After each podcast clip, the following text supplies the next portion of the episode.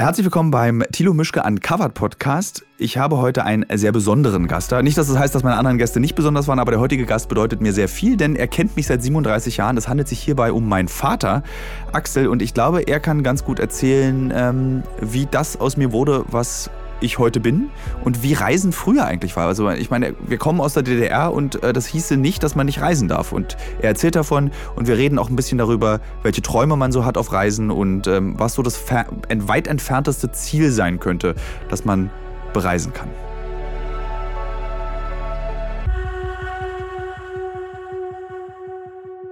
Herzlich willkommen zu einer neuen Ausgabe des Thilo Mischke Uncovered Podcasts, ähm, der ja zum Inhalt hat, wie mein Leben funktioniert mit dieser Fernsehsendung und überhaupt wie mein ganzes Leben funktioniert. Und ich habe heute einen sehr besonderen Gast eingeladen für diese Sendung. Äh, eine Person, die mich seit 37 Jahren kennt und die im Prinzip verantwortlich ist für meine Existenz. Es handelt sich hierbei um meinen Vater, Axel. Und weil eine der häufigsten Fragen ist, wie meine Eltern damit umgehen, dass ich diese gefährlichen Reisen mache und wie überhaupt diese Reisen und wie gehen die da und wie konnte das passieren, dass das aus mir wurde, was ich heute bin. Ich glaube, diese Fragen kann mein Vater, der mir hier gerade gegenüber sitzt und noch nicht so richtig weiß, was das ist, ob das hier eine Radioaufzeichnung ist oder ob das im Fernsehen kommt oder was ist denn eigentlich ein Podcast, Thilo, war die erste Frage. Er sitzt mir gegenüber und ich freue, dass er, freue mich sehr, dass er da ist. Äh, so, liebster Vater. Ähm, dann ist natürlich die erste Frage, wie gehst du als Vater damit um, dass dein Sohn, Thilo, äh, diese gefährlichen Reisen macht und dass der sich über, um die Welt bewegt in Länder, die du dir nicht mal vorstellen kannst, dass man da überhaupt hinfahren will, freiwillig. Also, wie ist es, wenn du abends im Bett liegst und weißt, Mensch, der Sohn, der ist gerade in Afghanistan? Ja, das ist so, dass man sich in erster Linie natürlich ist erstmal stolz da, dass man einen Sohn hat, der solche Sachen macht, mit seinem Team, immer natürlich eine Teamarbeit. Aber andererseits, klar, man hört in Afghanistan und sagt, naja, es ist unglaublich. Also es ist so gefährlich, Menschenleben spielen keine Rolle und der eigene Sohn macht dort Aufnahmen für einen Fernsehsender und riskiert das Leben. Und ja. Das Schöne war ja eigentlich bei Afghanistan, dass du ja das, ich habe, ich erzähle das ja normalerweise nicht, wo ich hinfahre. Also Oma wusste immer, wo ich war, dass wenigstens eine Person oder mein Bruder wusste immer, dass weiß, wo ich bin, aber euch beiden, also Mutter und dir, erzähle ich ja nie, wo ich bin, einfach aus, um euch nicht verrückt zu machen. Aber Afghanistan hast du ja selbst rausgekriegt, dass ich da bin. Äh, kannst du mir kurz nochmal erzählen, wie du rausbekommen hast, ja. warum ich in Afghanistan bin? Na, du hattest mir ein SMS, glaube ich, geschickt mit einem Foto oder ein E-Mail, weiß nicht mehr, es war ein Bild ja. von Kabul, glaube ich, und hinten auf dem Berg war eine Fahne. Und da dachte ich, na, mal gucken, was das für eine Fahne ist. Und die habe ich dann gesummt. Du hast ja darüber gelacht. Ah, er kann das auch. Ja, ich wusste im Übrigen nicht, also, dass du zoomen kannst. Ja, sind das ja auch nicht, also ist ja nicht ganz hinterwäldlerisch. Gut, aber also wenn ich, wenn ich mich an Weihnachten erinnere, habe ich dann oft auch das Gefühl, dass es etwas hinterwäldlerisch sein kann. Aber dass du zoomst auf dem ja. Telefon, das fand ich schon jetzt fortgeschrittenes Und Wissen. ich guckte und erkannte sie als auf jeden Fall äh, nicht europäisch und nicht lateinamerikanisch. Und guckte ich nochmal kurz nach und sah, aha, Afghanistan. Und habe das dann, glaube ich, gar nicht allen erzählt. Na, ja, du hast, mhm. du warst ja, und ich erinnere mich daran, dann war ich, als ich wiederkam aus Afghanistan, warst du ja richtig gehend böse auf mich. Und du hast mir einen sehr interessanten Vorwurf gemacht damals, über den ich sehr viel nachdenke bis heute, dass du unabhängig von dem Risiko, was wir immer eingehen als Firma und als Team vor Ort, dass du sagst, es ist einfach egoistisch, auch in solche Länder fahren, zu fahren. Darüber habe ich nie nachgedacht vorher, weil du meintest, wenn, wenn mir was passiert und ich nehme mal, ich sterbe bei so einem Dreh, ja. dann ist für mich so das Leid ja vorbei, aber für euch geht's weiter. Da geht ja erst das Leid für euch richtig los. Ähm, wie unterdrückst du diesen Gedanken, frage ich mich immer. Weil wenn ich auf Arbeit bin in Afghanistan oder Südamerika und in der Action, in, dem, in der Gefahr, denke ich überhaupt nicht an zu Hause. Dann denke ich nicht daran, hier kann was passieren und das betrifft meine Eltern. Wie, unter, wie unterdrückst du denn mit Mutter zusammen diesen Gedanken, dass Mensch, er ist schon wieder irgendwo, wo es gefährlich ist? Ist das ein konstanter Gedanke, den du hast?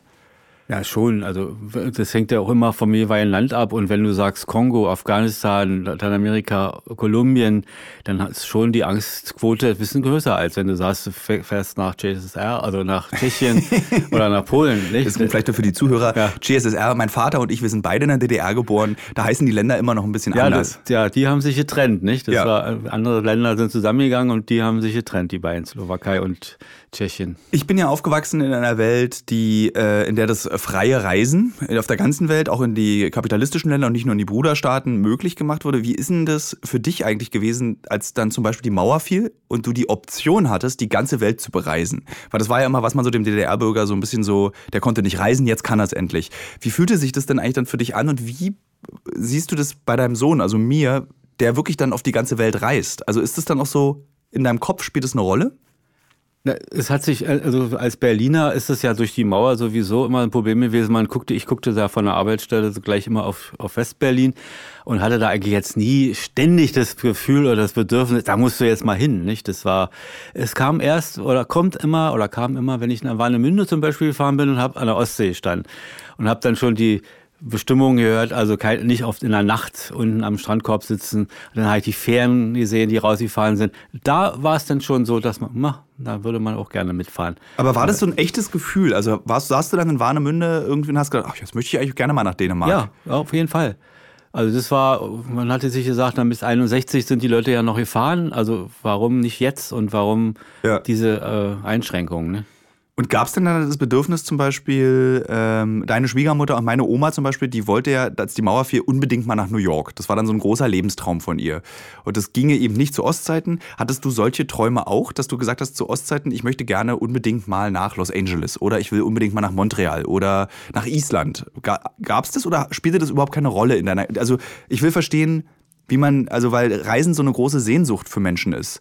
Und wie hat sich das bei dir? Oder hast du nur geträumt von Omsk und äh, Riesengebirge oder wie war das? Also ich gebe schon zu, dass ich jetzt nicht permanent daran gedacht habe, nach New York zu fliegen oder nach Kanada oder so. Ich hatte ja dienstlich, also in meinem Beruf her, sehr viel im Ausland zu tun, in den sogenannten sozialistischen Ländern, also wie Sowjetunion, Ungarn, Polen, da waren große Ausstellungen, Buchausstellungen. Und da kurze, war ich, kurze Unterbrechung, mein Vater äh, ist nämlich ähm, zu Ostzeiten äh, in der Buchindustrie gewesen, im Verlagswesen und aber auch nach der Wende war er immer noch sehr aktiv als Buchhändler. Also er kommt aus dem Buchbusiness. Und dadurch war ich natürlich das ganze Jahr über genug unterwegs. Also nicht so viel wie du zum Beispiel, aber da waren eben 14 Tage Moskauer Buchmesse, 14 Tage Warschauer Buchmesse, da war eine, eine Reise mit Ausstellungen im Land in der Sowjetunion. Da ging nach Novosibirsk, das ging nach Kiew, das ging in die lettischen, in die baltischen Länder. Und es war schon sehr anstrengend und es war ausreichend. Ja. Und man war immer froh, wenn, wenn man in Schönefeld in die Maschine stieg und war mal weg. Es ging allen so, die diese ja, Reisen hatten. Aber das geht mir auch so, da brauchst du keinen Sozialismus. Also ich bin immer, wenn ich Tegel losfliege, dieses so, weil auch was Neues und Unerwartetes kommt. Und das ist ja eigentlich das, was das Leben ausmacht an so, für bestimmte Menschen, dass du sagst, ich möchte unbedingt die Welt sehen und die Welt kennenlernen. Und vor allem hatte ich wunderbare Menschen dort kennengelernt. Das waren also tolle Leute, die, die Buchhändler dort oder die mich betreut haben, im guten Sinne des Wortes. Man hat ja immer gleich das Gefühl, ja, wird man beobachtet. Also die waren sehr ehrlich, sehr offen, haben gute Fragen gestellt, haben mich haben mir alles von jeden Wunsch erfüllt beinahe und so. Unvergesslich war, als ich in Novosibirsk war und der eine Herr sagte dann zu mir, äh, bleiben Sie länger, wir können ins Altaigebirge gehen und Bären schießen. Ich sage, leider muss ich doch meinen Flug nehmen, geht kein anderer. Oh, schade. Hast du, hast, kannst du Bären schießen? Die, da darf man wohl. Nee, kannst, würdest, hättest du es geschafft, ja, Bären zu erschießen? Das war auch eine rein akademische Frage. Ich hatte das nicht gemacht. Ich hatte zugeguckt, wie er das macht oder so. Aber dann hätten wir jetzt eine Bärenmütze wahrscheinlich. Vielleicht. Ähm, was war, was sind für dich eigentlich, was ist der Nachteil des Reisens? Also was stört dich am Reisen? Warum äh, bist du jetzt nicht eigentlich ständig unterwegs? Du bist jetzt auch Rentner, du könntest ja eigentlich immer reisen. Aber was, was hält dich ab davon? Ja, was manchmal gesundheitliche Probleme, wo man sagt, es müsste erstmal geklärt werden oder an sich. Na, ansonsten naja, die Entfernung, manchmal denkt man ja. auch, man ist dann weit weg und was kommt auf einen zu und man, es ist so, wenn man älter wird, nicht alle, ich möchte hier niemandem da äh, das unterstellen, aber dann wird man vorsichtiger. Ja, also wenn man jung ist, ist man verrückt und macht Dinge, die man später mal nicht machen würde. Also ich weiß nicht, da haben wir harmlos, da haben wir in Polen, waren wir in der Hohen Tatra und haben wir mal in einem sogenannten Trinkwasserschutzgebiet nach einer großen Wanderung alle im See gebadet. Und dann, als wir später dann das Schild gesehen haben, waren Tausende von Slotty oder Mark oder Strafe. Ja. Und sowas macht man eben. Man überlegt nichts, man, man geht nach seinem Gefühl. Wenn man älter wird, guckt man, oh, da ist ein Schild, gucken wir erst mal. Ich würde dir allerdings bis heute zutrauen, dass du nackig in einem äh, Trinkwasserschutzgebiet baden ah, gehst. Ja. Das hat jetzt nicht mit dem Alter zu tun. Das sollte nicht unbedingt sein. Nee. Der ja, vielleicht nicht im Trinkwasserschutzgebiet. Ja, ähm, wenn du so die Reisen deines Sohns beobachtest, ist dann da auch sowas wie, ich hätte das auch gerne erlebt, ich hätte auch gerne mal die Möglichkeit gehabt, dass ich in den Kongo fliege? Oder sagst du so, das sind so Länder, also ich, die Frage basiert darauf, dass du, viele Länder werden auf der Welt kategorisch ausgeschlossen. Man bereist sie nicht, weil sie A, ein Krisengebiet sind oder weil sie möglicherweise gefährlich sind. Aber ich komme ja immer wieder und mir ist ja bis jetzt auch noch nichts passiert. Ähm, denkst du dann so, naja, wenn mein Sohn es gemacht hat, dann könnte ich das auch machen. Also würdest du zum Beispiel mit mir in den, zusammen in den Kongo fliegen? Würdest du sagen, na, wenn Tilo dabei ist, dann würde ich das machen? Nein.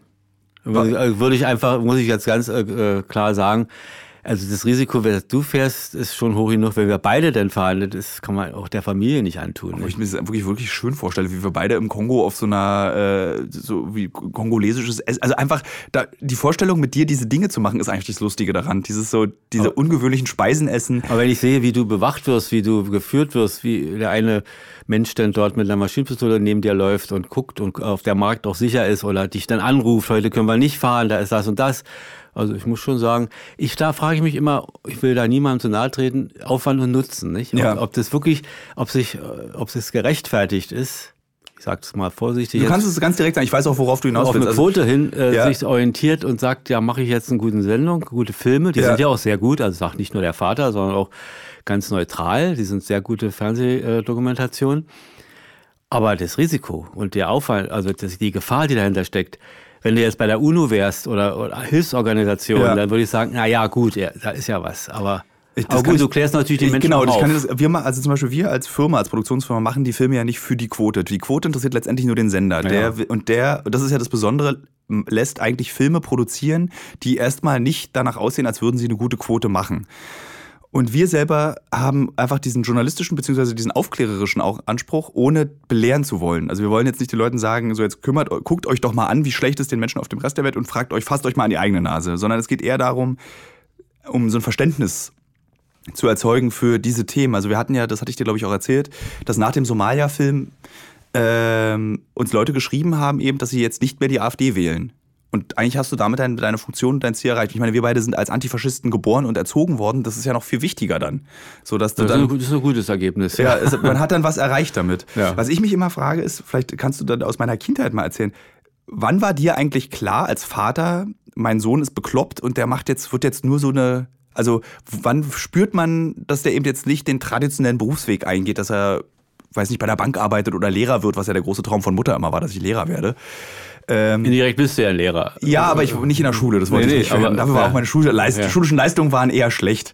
Aber ähm, gab es so einen Moment äh, in der Erziehung, wo du gespürt hast, na, der Junge, der wird vielleicht wirklich mal Journalist? Weil das habe ich auch relativ früh geäußert, den Wunsch. Na, deine Fantasie auch. Das war das Hauptkriterium, äh, was mir gezeigt hat, da ist was. Da ist mehr. Das Interesse, die Offenheit in den Diskussionen. Man kann sich ja so Lobe immer abholen. Die, die Neugier. Ja. Also auch die, manchmal weiß ja, dass ich da dieses Kulturwissenschaftsstudium hatte und manche Bücher waren nun nicht geeignet, dachte ich, für einen 10-, 12-Jährigen oder älter war es ja schon. Und die hast du alle gefunden, so, wie ich ja auch zu Hause bei den Eltern. Da waren ja auch viele nackte Menschen drin. In den zum Büchern. Beispiel. Und, da also war, und dieses, und da hast du dich alles Mögliche, äh, hast du dir angeschaut und so. Ja. Hast gute Fragen gestellt, manchmal auch nicht. War ja nicht nur gute Sachen. Ja, ja, wie sagt man so ein Filou, ne? Hm. Also das war schon ganz rot. War schon, war schon was anderes. Ja. Ähm, allein die Zeit dann mit deiner Zeitung, der Zeitschrift in Hamburg, das macht man ja auch nicht so einfach, diese Weise. Ich hatte immer das Gefühl, dass, dass äh, ihr als meine Eltern auch nie so, äh, eigentlich nie so richtig verstanden hat, habt, was ich da mache. Weil es war ja oft kam ja auch diese Frage, ist das jetzt ein richtiger Beruf? So, ist, bist du da jetzt fest angestellt? Also dieses, ich hatte das Gefühl, also es, es, gab nie Widerstand von eurer Seite aus, also dass ich da das Gefühl hatte, ich muss euch davon überzeugen, dass ich das jetzt werden will, sondern ihr habt das unterstützt und fandet das auch gut. Aber so richtig verstanden habt ihr das nie über Videospiele schreiben, hatte ich das Gefühl. Also du kannst mich da auch berichten. Ja, das haben wir schon verstanden. Guck mal, ich habe in einem Verlag gearbeitet, der hat 60 Zeitschriften rausgebracht. Und da wusste ich schon, was Zeitschriften bedeutet, von allen Themen, allen wissenschaftlichen Themen. Und da konnte ich auch einschätzen, was so eine Früher hatte man gesagt, Jugendzeitschrift für junge Leute oder ja. also so in diesem Medienbereich. Und da wusste ich schon, dass man auch eine Zeitschrift braucht, um solche Videospiele, Computersachen bekannt zu machen. Ja. Wenn du, also du bist ja jetzt nicht die Zielgruppe von Pro7. Ähm, du bist eher die Zielgruppe AD, ZDF, würde ich sagen, der die diese Sender guckt. Wie fühlt sich denn das an als erfahrener Fernsehkonsument auch? Also, weil zum Beispiel meine Generation guckt ja gar nicht mehr so viel fern. Ähm, so eine Sendung wie Uncovered auf Pro7 zu sehen. Also ich finde das ja auch immer selber so ungewöhnlich, dass die dort läuft. Wie nimmst du das wahr in diesem Senderkontext, dass dann eben über Mali, über Heroin, über das, diese Flüchtlingskrise in Mittelamerika berichtet wird? Wie, wie, wie fühlt sich das für dich an? Na, ich, ich habe so das Gefühl, es bekommt dem Sender ganz gut bei dem Übrigen, was ja. so läuft in den ihr, dürft, ihr guckt aber auch beide Big Bang Theory. Also ihr dürft jetzt hier ja, nicht so tun, als würdet ihr das nicht Ja, auch nicht mehr so viel. Das, war, das ist so ein bisschen die Luft raus. Ne? Ja.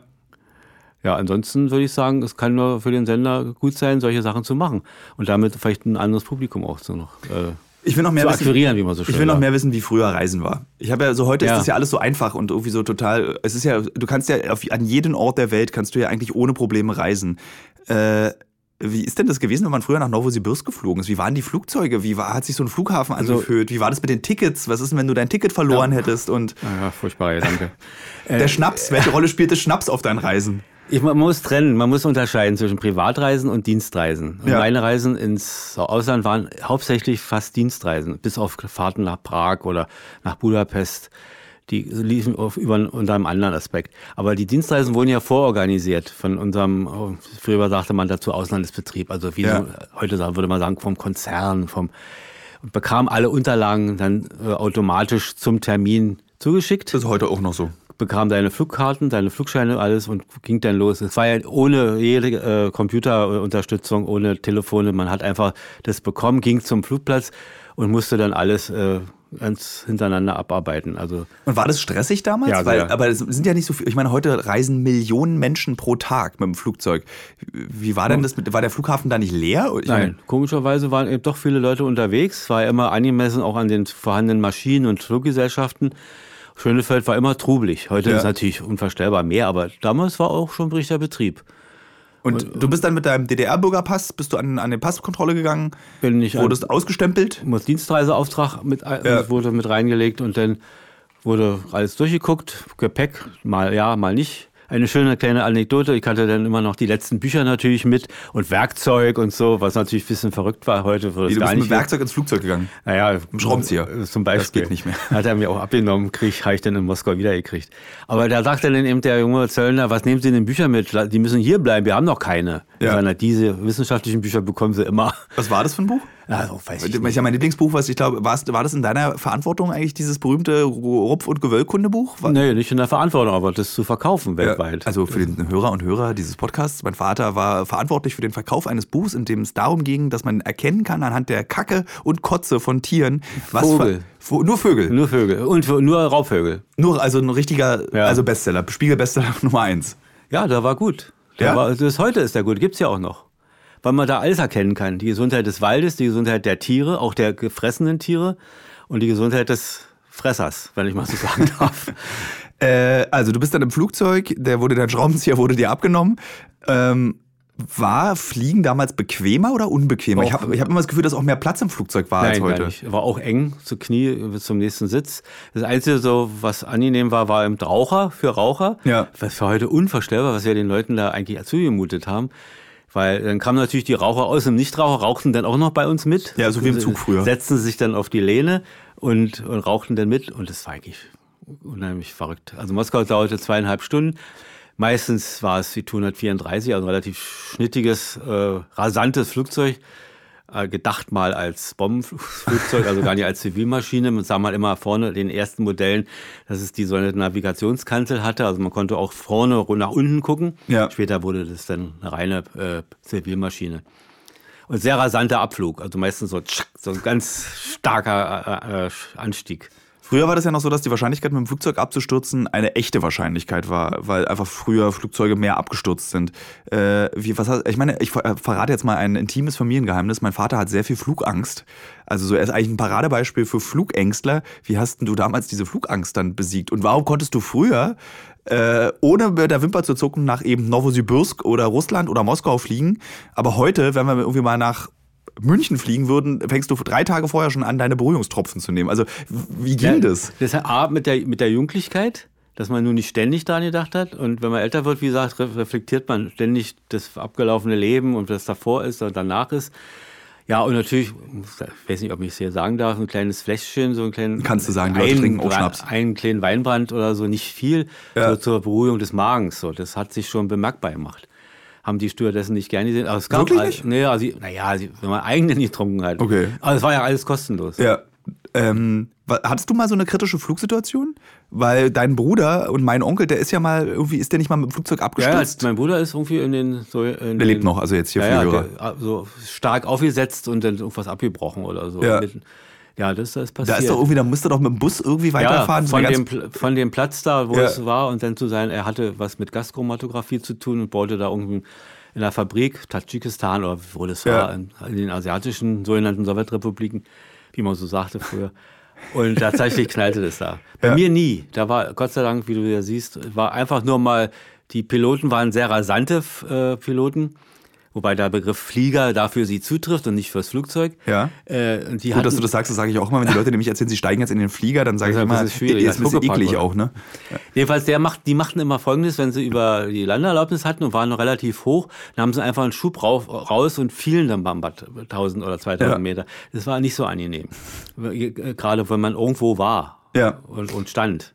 Du bist ja nicht nur Vater und Buchhändler und Verlagsmensch, sondern du bist ja auch Kulturwissenschaftler und du hast dich ja in deinem Leben auch sehr viel mit der Weltgeschichte des Reisens und der Fortbewegung beschäftigt. Wie ähm, hältst du das eigentlich für einen großen Vorteil, dass wir so mobil jetzt sind? Also, dass wir zum Beispiel jetzt einfach mal nach Thailand in Urlaub fliegen können, ohne mit der Wimper zu zucken. Ist das gut oder ist das schlecht für die Menschen, dass wir so beweglich geworden sind? Januskopf. Nicht? Die eine Seite ist natürlich Weltanschauen. Kommt- Man muss, man weiß noch, was man sieht, man weiß noch, was man sich er- er- erforscht hat. Ja. Man kann nicht, man kann, man kann theoretisch über Thailand lesen, aber es ist gut, wenn man mal guckt oder die Länder kennenlernt. Andererseits natürlich die große Frage, immer mehr Flugzeuge, immer mehr äh, Umweltverschmutzung, immer mehr, ja, die Länder werden ja auch überrannt. Ja. Wir kennen es ja am Beispiel von Island. Erst war es ein Geheimtipp. Ja, meine, Entschuldigung, ich habe Frosch im Hals. Äh, Meine ganze Familie ist im Übrigen groß. Wir sind alle große Island-Fans und äh, ich glaube, ausgelöst wurde das ja im Übrigen auch durch dich und deine Liebe zu Jules Verne. Genau.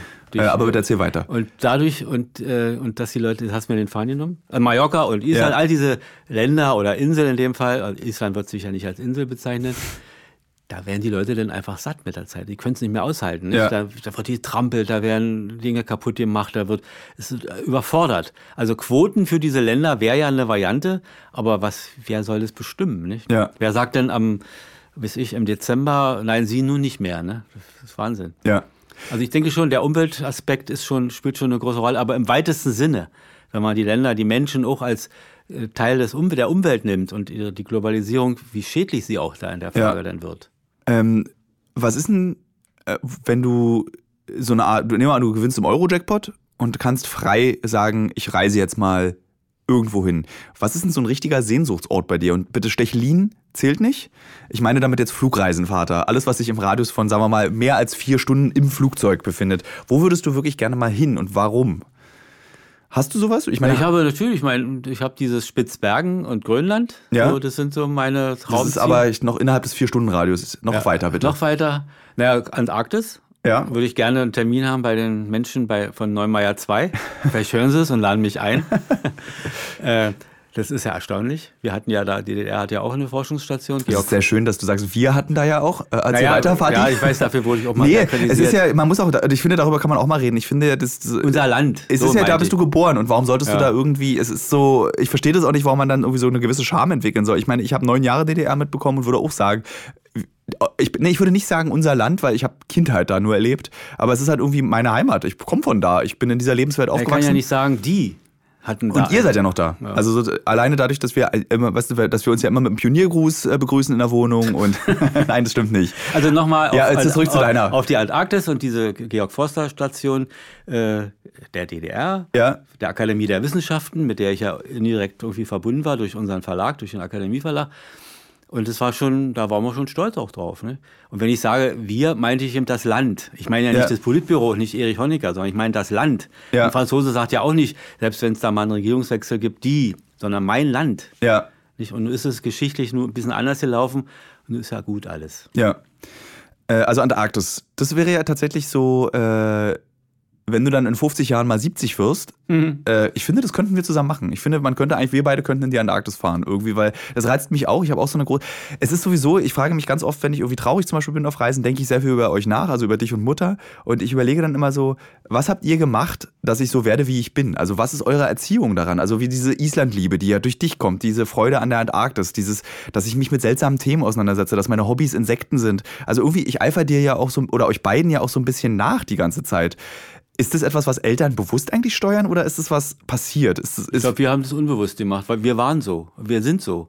Wir reden so und wir haben jetzt nicht bewusst, sagen wir mal, dich so gesteuert wie andere Eltern. Ja. Dass man da mit Gewalt, also im negativen Sinne jetzt, dass man nur äh, über Politik äh, als mit, mit einem Hammer oder so. Ich War erinnere auch- mich an eine Geschichte, ich hätte mir so, ich würde ja so gerne ein Instrument spielen, aber da ja in dieser Familie niemand musikalisch ist, wurde ich auch nie genötigt. Und ich glaube, da musste ich mal in die Schule, jeder stellt ein Instrument vor. Und was du gemacht hast, Vater, war, du hast mir einen Kamm gegeben und Butterbrotpapier und ich sollte Kamm vor der, der Klasse spielen. Ich meine, das ist, glaube ich, so ein ganz gutes Beispiel. Weißt du, alle Kinder müssen dann ihre Geigenstücke und äh, werden gezwungen zum Klavier, aber mein Vater holt einen Kamm aus der Hosentasche und gibt mir Butterbrotpapier mit. Ja, das ist schön in, unserer, in meiner Familie, also was die Eltern, meine Eltern betrifft, die waren eben so unernst oft. Ja. oft natürlich waren sie auch ernst, aber vieles wurde unernst betrachtet. Ich denke nur an dieses schöne Weihnachtslied, es ist ein Ross. Ein Ross, ich, sag- ich sage es auch falsch. Ja. Da hat meine Mutter immer, das ist ein Ross entsprungen. Kürzlich habe ich einen Kunden in einer Buchhandlung gesehen, gehört, der sagte, der dachte auch, dass es so heißt. Es sei ein Ros, sage ich, eine Rose. Ich glaube, das habe ich mir ein bisschen auch von dir abgeguckt, dieses Alberne. Ja, dieses also das, so. und das hat es alles ein bisschen lockerer gemacht. Politisch waren wir, war ein sehr tolerantes Elternhaus, ohne Druck. Ja. Ohne dass da nun ständig da, äh, es wurde eher gesagt, ach, schön zurückhaltend in der Schule, nur nicht alles erzählen, was du hörst hier. Ja. War schon, war schon toll. Also im Prinzip diese Toleranz, äh, ich meine, meine Mutter ist ja auch und deine Ehefrau ist, diese Toleranz spielt auch in unserer Familie, glaube ich, eine große Rolle. Und das hat, glaube ich, mein Bruder und mich auch zu sehr toleranten Menschen gemacht. Also wir sind ja auch, was ja ein Kern meiner Arbeit ist, auch für Uncovered, nicht nur für Uncovered ist, ich bin nicht voreingenommen, wenn ich auf Leute trete. Das Also, ist ja das Schöne, äh, wenn man dich sieht und hört, vor allen Dingen in den Sendungen. Äh, Erstmal drücke ich die Daumen mit dem Preis. Ich weiß nicht, ob man das so darf. kannst du sagen, aber ich weiß nicht, ob jetzt, wir wissen jetzt, also wenn, Ja. diese, wenn der Podcast hier online ist, wissen wir schon, ob wir gewonnen haben oder Ah, nicht. Ja. Na dann, Ja. äh, weil das ist ganz selten, dass jemand äh, wie du jetzt das so sehr mit Emotionen rüberbringt und der auch kennt, sich nicht scheut, auch mal jemanden in den Arm zu nehmen, auch mal Tränen zu haben. Das ist ja nicht gespielt. Ja. Und was du da erlebt hast, ich denke nur an den Vater da in Kolumbien war El Salvador, ja. El Salvador, es ist ja, es ist ja grauenvoll, was in der Welt passiert. Du bist Zeit, du bist Zeuge Ja. und reagierst. Du reagierst. Die Frage ist, sollst du einen Reporter machen? Soll er nicht daneben stehen? Nicht? Oder wenn er so nah rangeht, mit wem sprichst du darüber? Ne? Na, mit euch. Also das ist ja auch eine häufige Frage, die ich gestellt bekomme. Erinnert ihr euch, ich glaube, jetzt sitzt Mutter sitzt ja jetzt draußen und die wollte nicht mitmachen. Ähm, als ich aus dem Irak wieder kam, da haben wir uns ja, das ist ein ganz wichtiger Moment in meinem Leben, da haben wir uns an der Kreuzung getroffen. Ich weiß nicht, ob du dabei warst oder ob nur, ich guck mal, zum, da war Mutter dabei. Äh, und dann habe ich einfach angefangen zu weinen, weil irgendwann ist es dann auch einfach Ja. zu viel, was man erlebt. Und dann weißt du auch nicht so, äh, meiner Freundin kann ich wir reden darüber, aber die erlebt es ja auch. Und wo kanalisiert die das hin? Also wir stecken uns dann einfach gegenseitig immer damit an. Und bei euch ist es ja so, da kann man es einfach rauslassen. So, und ich meine, wir haben es ja auch tatsächlich glücklicherweise geschafft, über 37 Jahre ein gutes Verhältnis zueinander zu haben. was immer besser geworden ist. Was immer besser, ja, pu pubertär war ich. Naja, gut, aber ja. jetzt zum Beispiel die letzten Jahre, äh, als mal, dass du leider nur so oft weg warst, aber die Zeit, wo du da bist, weißt du selbst, wie Ja. vertrauensvoll wir alles beraten und besprechen. Und ich glaube, dass ihr eine ganz wichtige Rolle auch bei Uncovered spielt, in dem Sinne auch dieser psychotherapeutische Ansatz, dass ich euch alles erzählen kann. Und äh, außer dass in welche gefährlichen Länder ich fahre, das muss ich ja dann immer. Aber das machen wir auch jetzt nicht, das sagen wir. Ist ja dann auch egal letztendlich. Oder ich mache jedes Mal ein Foto und du musst irgendwo hinzoomen und rauskriegen anhand ein eines, neues Spiel. Ja. ja, eines winzigen Indiz, wo ist gerade mein Sohn. Ähm, Na, ich denke nur an dieses Beispiel, wo du in Kabul warst und ihr habt Kabul. Ja. Wie spricht man es richtig aus? das kannst du Ja, Kabul, wahrscheinlich. Kabul, kannst auch Kabul Äh, sagen. Ist, äh, Mit, dem, mit der Drohne, nicht? Ja. Wo ihr die da in der Nähe dieses Hauptquartiers hochgefahren Ja, habt. vom Ufer. Das ist keine gute Idee. Oh. Ja, äh, in, einer, in dem einem UN, haben wir das eigentlich, habe ich Ja. das jemals erzählt? Das kann ich mal kurz erzählen. Ich glaube, das sieht man ja nicht im Film. Also wir haben ähm, eine ganz kleine Drohne dabei gehabt, eine extra kleine, nicht so eine große auffällige und in, äh, in solchen Krisengebieten, beziehungsweise da handelt es sich tatsächlich meiner Meinung nach um ein Kriegsgebiet. Eine Drohne zu fliegen ist sehr gefährlich, weil Drohnen benutzt werden mit Sprengstoff als fliegende Minibomben im Prinzip.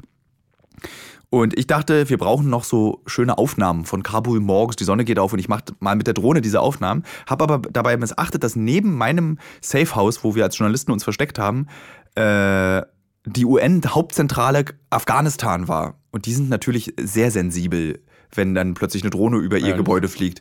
Und das hatte ja dann zur Folge, dass wir zum Flughafen rasen mussten, weil der äh, afghanische Geheimdienst gekommen ist und hätten die uns, also es war wirklich wie so ein Agentenfilm eigentlich, weil die waren auf dem Weg zu diesem Safehouse und unser Sicherheitsmann meinte, ab zum Flughafen in den Transitbereich, weil da können sie euch nicht mehr rausholen, weil die hätten uns knallhart ins Gefängnis gesteckt für mehrere Wochen. Mit wirklich Deutschland muss äh, verhandeln mit der Regierung in Afghanistan.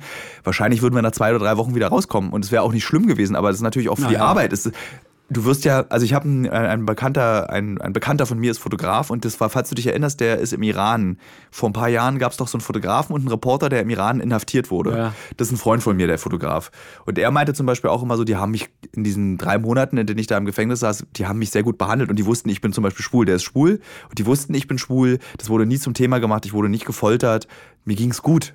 Mhm. Es ist natürlich keine tolle Lebenserfahrung, aber ich meine, das was, ja. was so passiert, nicht? Ein, ein, auch Unvorsichtigkeit, selbst wenn man Profi ist und dritte Mal irgendwie ja. solche Staffel macht, solche Aufnahmen macht, solche Reisen macht, nicht? Das ist ja das Problem. Umso öfter du es machst, umso larifariger wirst du, weil du dann denkst, es passiert ja eh nichts und mhm. dann passiert oh, was. Ja. Das, und da muss, das ist ja das, worüber wir uns immer, äh, wo wir auch immer wieder neu uns zusammenreißen müssen. Ja, das Risiko gab es bei meinen Reisen eben nicht. Man, ich wusste, man wusste ja, die Menschen, die, die mich betreut haben, hatte ich schon gesagt, die waren sehr vertrauensvoll. Wir konnten alles besprechen. Eine kleine Ansprache zur Eröffnung der Ausstellung fertig. Und da ja. war nie die Gefahr der politischen Verfolgung oder so. Selbst Hast du mal so äh, richtig so Abenteuerlichkeiten erlebt? Also ich finde jetzt ein Schraubenzieher mit ins Flugzeug nehmen ist für mich schon fast ein Abenteuer. Aber gibt es da so ähnliche Sachen, die du auch noch, also die Bärengeschichte zum Beispiel ist ja auch eine tolle das Geschichte. War schön. Ja, die andere Sache war gerade in Novosibirsk, als dann der die fragten nach einem Programm, was sie mit mir machen können. Ich sage, ja, ich bin Gast, Sie machen, man muss. Hast du auch Russisch geredet? Na, so halb, ja, war ja. schon ganz niedlich. War auch, äh, ein kleines Fernsehinterview war auch so in der Größenordnung von Europa, ja. also die, die, der Sendebereich. Ja. Und dann musste ich, aber anders gemacht, die Fragen äh, wurden vorher gestellt, ich habe sie deutsch beantwortet, die wurden dann übersetzt. Und das war nun nicht abenteuerlich, aber es war interessant. Später in der Botschaft hat mir dann der Mensch dort gesagt, war alles gut. Was haben Sie es gesehen? Naja, klar, war sehr Lied. Ja. Dann konnte man auch das sibirische Fernsehen empfangen in Moskau. Gut, das wollte ich jetzt gar nicht erzählen. Du wolltest einfach von Abenteuern, die du erlebt hast, unterwegs. Ja, also das war die Frage. Abenteuer, da wird dann gesagt, ja, wir haben, die könnten sich das Option mehr mal angucken. Wir fahren mal mit ihnen, die können sich doch mal mit dem Schiff, fahren wir mal raus. Das klingt aber toll. Ja, ich sage, na ja, gerne. Und ich, wir kommen dann zum Hafen, ich sehe da schon so einen kleinen Ausflugsdampfer. Oh, sage ich, klar, mit Menschen zusammen, prima, kann man sich ein bisschen unterhalten. Der Dampfer war leer. Nur für mich. Da, wo die Gäste, die Menschen sonst saßen, war ein Riesentisch, eine Tafel mit den schönsten Dingen gedeckt, die man sich vorstellt, wie im Märchen. Und dann sind wir aufs Meer gefahren. Also es war jetzt. Hast du noch nie erzählt, die Geschichte. Aber es war die Gastfreundschaft. ich guck mal kurz zur Mutter, wie oft ja. hat sie die Geschichte schon gehört? Auch noch nie gehört? Echt nicht? Ach. Das ja krass. Naja, vielleicht gibt's. Naja, aber es ja. war, war einfach toll. Oder wenn man dann. Und dann die andere Geschichte, vielleicht auch interessant. Dann weiß man auch, die, die baltischen Republiken waren ja immer was Besonderes. Sie gehörten ja waren ja nicht russisch, geschweige, sie hatten nicht mit der Sowjetunion am Hut. Nicht? Wenn ja. man dann ankam, man musste immer über Moskau fliegen, man konnte nicht direkt von Berlin nach Riga, Vilnius oder in die Hauptstädte fliegen. Und man fuhr über Moskau, man flog über Moskau und von Moskau dann in die jeweilige Republik, hatte ich auch eine Ausstellung. Und ich komme da an, gehe die Gangway runter und dann kommt ein Herr und begrüßt mich und sagt, guten Tag, Herr Mischke. Und gibt, schenkt mir eine Rose. Ich denke, oh, das war sehr unüblich. Man, ja. Meistens sagte man ja Tavares, also ein Genosse, egal ob man Partei oder nicht war. Und wurde gleich Achso, das Besondere war, dass er eben nicht mit Genosse begrüßt wurde, sondern mit Herr. Ja, was keiner jetzt versteht, wenn ich das ja, sage. Ja, deswegen, ich musste deswegen nochmal ja, nachfragen. Und es war schon so erstaunlich. Und die andere Frage führte mich eine junge Frau durch Riga, glaube ich, war es. Und guckten wir so an und ich sage, oh, sag ich, sag, oh, viel kaputt gewesen. Oh, haben sie viel im Krieg verloren. Ich sage, ja, sagt sie, ganz schön. Ganz schön viel kaputt gewesen. Ich sage, ne? Und wer war? Na, Stalin ist schuld. Da will ich, das war, das können Sie mir doch jetzt nicht so, ich vertraue Ihnen. Ja. Weil das wäre nicht ungefährlich gewesen. Ja, aber das war jetzt in den 80ern ungefähr. Ja, ja. Ne? Da, da, durfte man schon Stalin, ich dachte, dass man Stalin in den 80ern schon Nein. schlecht finden durfte. Nee, nee, das war schon, das hätte schon Probleme für sie gebracht. Okay. Zum Beispiel die Tatsache, dass ich nicht Russisch antworten sollte bei Gesprächen. Ich sollte Deutsch antworten und die haben es dann übersetzt. Ja. Ich sagte, die sollen ruhig warten mit der Antwort, die Russen. Meistens der Chef war ja immer ein Russe. Auch in den baltischen Republiken. Ja. Wie hat sich denn die Welt verändert, wenn du die Welt von früher mit heute vergleichst? Also auch die Internationalität und äh, diese Länder und wie fühlt sich die Welt im Vergleich zu den 80er Jahren für dich heute an? Ja, wir haben wirklich gedacht, wenn es denn mal in eine, in eine Welt wird, offen, frei, dann ist sie auch offen und frei und sie ist es ja nicht geworden. Ich habe das Gefühl, um ehrlich zu sein, also mein persönlich, also es ist, wird immer schwerer zu reisen. Also wir, eigentlich leben wir jetzt diesen, diesen Traum, die Welt bereisen zu können, aber ich habe das Gefühl, es wird immer komplizierter. Also so äh, zum Beispiel in die USA einreisen ist zum Teil schwieriger als nach Nordkorea reisen. Also die Befragungen, die ich in den USA schon erlebt habe, sind strenger, gemeiner, äh, abweisender als das, was mir in Nordkorea passiert ist. Du kannst äh, nach Nordafrika, alle nordafrikanischen Länder kaum zu bereisen. Ja, nennen wir es mal so, nennen wir es mal nationale Arroganz. Die nimmt immer mehr zu. Wir dachten, dass es eine weltoffene äh, Geschichte wird, dass man kaum noch Papiere braucht, wie jetzt hier in Europa. Ja. Wird auch schon zurückgenommen. Nicht? Wir wissen, skandinavische Länder, Norwegen, lassen sich den Pass zeigen. Dänemark lässt sich den Pass im, im, im Zug zeigen. Ist eigentlich vorbei. Bald wird man auch auf den Fähren wieder sich ausweisen müssen. Und es geht zurück. Und so dachten wir uns, dass, dass das alles frei wird. Und warum, warum geht, was ist, gibt es denn da endlich mal, kann man nicht mal einen Grund finden, warum es zurückgeht? Und wenn man den Grund gefunden hat, kann man dann nicht dagegen angehen? Wo kommt denn diese, dieses, ich verstehe das wirklich, also ich verstehe es als jemand, der so viel reist, bin ich ja, kriegst du so eine Reisearroganz, dieses, so die Welt, die Welt kann eigentlich ganz einfach, dass alle Probleme der Welt können eigentlich gelöst werden. So, letztes Jahr habe ich aufgehört, diesen Gedanken zu haben, aber warum machen wir als Menschen so einen großen Schritt zurück? Was ist deine Meinung? Warum, warum? Ja, ich denke, dass es mit dem internationalen Terrorismus zusammenhängt, tatsächlich. Also, äh, dass die, diese Menschen, die das verursachen, einfach sagen, Jetzt zeigen wir denen mal, äh, wir bestimmen. Aber ja. es ist nicht der Hund beißt dem, äh, also, weil du, weißt du, der Terrorismus ist, weil die Amerikaner im Nahen Osten eingefallen sind und irgendwie dort Rabauken gemacht haben. Deswegen, dann, ich meine, die Terroristen schießen ja mit den Waffen, die sie 20 Jahre vorher von den Amerikanern ja, ja. bekommen haben. Ich meine, das ist so.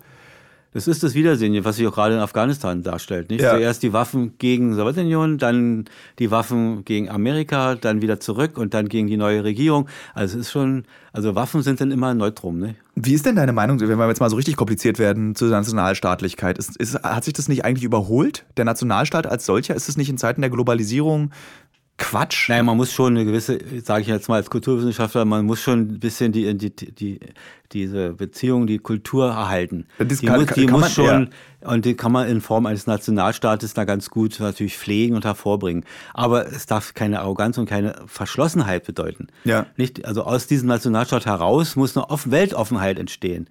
Also so wie es ich, wenn man jetzt hier unsere Bundesländer sieht, dann darf es nicht passieren, dass sich eins besonders gut fühlt. Also wir wissen ja schon, welches wir vielleicht meinen. und äh, nee, es muss ein Zusammensein. Ja. Nicht? Dieses, alle sollen ihre Stärken entwickeln und diese Stärken sollen sie dann in eine Weltgemeinschaft einbringen. Ich aber eine Frage, ich weiß nicht, ob das ist eine relativ steile, Tele, steile These, die ich, dich, äh, die ich dir jetzt zeigen möchte und du sollst die mal einordnen. Ähm, ich habe immer das Gefühl, dass im Sozialismus ähm, Toleranz ganz wichtig war und Toleranz propagiert wurde. Also dass wir, also dass eine Weltoffenheit innerhalb der Grenzen stattfindet, also wie diese Weltjugendfestspiele, dieses Ne, willst du darüber? Mein Vater, ich war auf das Podcast, da kann man, da will er nicht drüber reden. Ich will nur wissen von dir, dass du das also wenn du von deinen Reisen erzählst, dann klingt es toleranter, als wenn man heute über seine Reisen erzählt. Dann klingt es weltoffener, eigentlich in einem viel kleineren Kosmos, als es heute dem die Welt zur Verfügung steht, eben ist. Also weißt du, der Tourist fliegt nach Thailand, ist genervt, weil das Schnitzel nicht toll ist, ist genervt. Also Ja, das war, ist sowieso alles unvorstellbar, was da passiert. äh, und es gibt's ja in ganz vielen Ländern, aber das diese so eine Art Reisedankbarkeit, das war die früher größer? Ja, das denke ich. Schon allein die Tatsache, dass man einfach mal weg konnte aus dem Alter heraus und sich dann. Und damit will ich nicht, dass der Sozialismus ist toll, das will ich damit gar nicht sagen, sondern ich will Nee, nur, nee, du hast bist da groß geworden und du kannst den Vergleich ziehen, weißt du? Deswegen frage ich. Man war dankbarer, dass man einfach mal äh, äh, was anderes gesehen hat und sich äh, anderen Eindrücken hingeben konnte, sage ich mal ganz bewusst. Also, Ja. klar, man hätte auch ins in Thüringer Wald fahren können, aber wenn man im Riesengebirge war oder in der Hohen Tatra oder ganz zu schweigen vom Kaukasus, da war eine andere Dimension. Ja. Man konnte viel mehr durchatmen. Na gut, auf 4000 Meter Höhe nicht mehr so viel, aber äh, das ist schon was anderes gewesen. Ja. Und das natürlich toleranter, weiß ich nicht. Natürlich war alles auch bewachter. Nicht? Also Ja. du konntest ja auch, äh, die grusinische Heerstraße hatte auch ihr Ende denn. Du konntest auch nicht weiter. Oder in die Türkei mit einem Raketa, in Bulgarien konntest du auch nicht fahren. Das war Was ist eine Raketa? äh, Tragflächenboot. Die fuhren immer, auch für Touristen mit anderen Währungen, fuhren die dann immer von Varna rüber in, zu Zielen ganz lustig ist, wenn du von früher erzählst, klingt das manchmal so wie aus der, Zu also, äh, aus der Zukunft. Raketenboote zwischen Warna und Nicht Türkei. Rakete, hießen sie und es waren so. Tragflächenboote. Äh, trotzdem, Also Tragflächenboote sind, klingt ja trotzdem sehr Ja, zukünftig. aber fahren Menschen viel äh, äh, Benzin oder Diesel verbraucht. ja. War sehr aufwendig. ja, weil die ja dann sehr schnell auch sein können. Ne? Ja, ja, waren sehr die, die gleiten ja übers Wasser, ne? Das ist deren Trick. Ja, die gleiten aber nicht so, dass sie wie, ein- wie ein, wie sagt man da, diese Gleitboote da, diese Luftkissenboote, Ja. nicht so, sondern die hatten immer noch Wasserkontakt. Weil die, die Propeller waren ja im Wasser. Ähm, du bist ein Mensch, der sehr viel Science Fiction mag, der sich als ju- junger Mann schon äh, mit diesen Filmen, du hast mir 2001 gezeigt, mein persönlich wichtigster Science Fiction Film, du hast Digidax, Mosaik sehr viel gelesen. Ist die Zukunft jetzt eigentlich so, also ist es so, wie du es als junger Mann, als Kind kennengelernt hast? Ist die Zukunft so, wie man sie sich vorgestellt hat in den 60ern? Ich hätte gedacht, dass mehr Weltraumfahrt ist. Weiter schon. Und, und entwickelter. Und äh, sie sind ja meistens, sie sind ja zurzeit immer noch wie, äh, naja, ich will nicht sagen wie bei Juri Gagarin, aber so, gut, sie haben eine Weltraumstation, das ist schon was, aber sehr fragil. Also nicht, da kann man nicht frei rumlaufen, so wie ich es mir vorstellte. Ich ganz zu schweigen von einer eigenen Schwerkraft, die da entsteht. Das waren so unsere Vorstellungen, die durch eine Drehung oder so, Ja. dass dann da Schwerkraft ist. Und die Leute da äh, ohne. Würdest du in den Weltraum mal fliegen? Ja, das, das wäre jetzt unehrlich, wenn ich Ja sagen würde. Aber würdest du es, also hast du es drin? Darüber, das ist, glaube ich, unter Abschluss des Gesprächs wird nämlich noch was dazu. Das wollte ich Das dir. ist schon, ich finde schon eine tolle Leistung. Man muss sehr fit sein und man muss schon. bist du ja Vater. Man muss schon ganz schön viel Mut haben, da sich diesen 8G oder 10 oder was da Ja. auszusetzen. Und denn es kann ja auch was, da kann wirklich was passieren. Ja. Ich denke mal nur an die Sache, die jetzt vor kurzem da in Baikonur passiert ist, dass die denn das, die Notrakete absprengen mussten. Aber toll geklappt. Also wenn wir uns Ja, an Challenger erinnern, wann war das? Naja. 96 oder Ja. 92 war das? Naja, da hat ja, nicht- da hat es nicht geklappt. Nee. Es gab nämlich mal so, manchmal habe ich diese größten wahnsinnigen Träume, was mache ich als nächstes? Und ich hatte dann irgendwie überlegt, ob man nicht ganz viele Sender der Welt vereint und mir so einen Flug in den Weltraum bezahlt, weil ich würde wirklich, wirklich gerne mal in den Weltraum. Allerdings meint meine Freundin immer, da wird man bescheuert. Wenn man diesen Blick oben auf die Welt bekommt, das wohl die menschliche, der, der menschliche Geist kann das nicht fassen. Und eigentlich komm, hat sie recht, weil eigentlich kommen ja alle Astronauten, beziehungsweise wie du sagen würdest, Kosmonauten. Äh, Ich bin da sehr flexibel. Also der Astronaut ist, ist bei mir auch stimmt, Astronaut. äh, Kosmonauten sind ja dann nur die äh, Russen. Sowjetischen, ja. also die DDR, sowjetischen und polnischen. Also Na, und jetzt auch die Russen heißen ja immer noch Kosmonauten. Ja, ja. Die, ähm, wie heißen die Chinesen? Taikonauten, Taigonauten, ja, glaube ich. Und wie heißen die Inder? Weiß nicht. Die haben auch so eine, äh, die, fliegen, die fliegen jetzt auch, ja. Ähm, na, jedenfalls, wenn du hier, hier Alexander Gerst zum Beispiel, wenn der Ja. wiederkommt, die sind ja andere Menschen, wenn die aus dem Weltraum wiederkommen. Die sind ja dann auch so ganz umweltbewusst. Weißt du, davor waren sie, glaube ich, so halb militärische Wissenschaftler, die in den, in den Weltraum fliegen und zurückkommen sie. Na, Die haben alle, sagen alle, man hört ja die Stimmen, die sehen, wie empfindlich diese Erde ist. Wie, wie, wie behutsam man damit umgehen müsste, weil sie haben sie aus einer Entfernung gesehen, die uns nicht gegeben ist. Ja. Und das, sie sehen Rauch, sie sehen Dinge, sie sehen Trockenheit, sie sehen ja, Fehlentwicklung. Und da sind sie viel zu, zugänglicher auch für Ja. solche Ziele, es abzuschaffen, dass es eben nicht so weitergeht. Ähm, wir sind jetzt am Ende unseres, ich guck mal kurz, wie viel Zeit ist vergangen. Ist genug? 40. Ach, da machen wir noch 10 Minuten. mein Vater, hast du noch Lust auf 10 Minuten? Ja, wenn, Gut. wenn ich das sag, wenn Aber reicht. es reichen aber auch eigentlich 40 Minuten. Es reichen auch 40. Wir hatten auch mal 30 Minuten, also deswegen kamen wir auch mal 40 Minuten. Also Vater, äh, vielen Dank, dass du mein Gast heute warst. Das war sehr interessant. Am, zum Abschluss möchte ich dir aber noch Folgendes erzählen.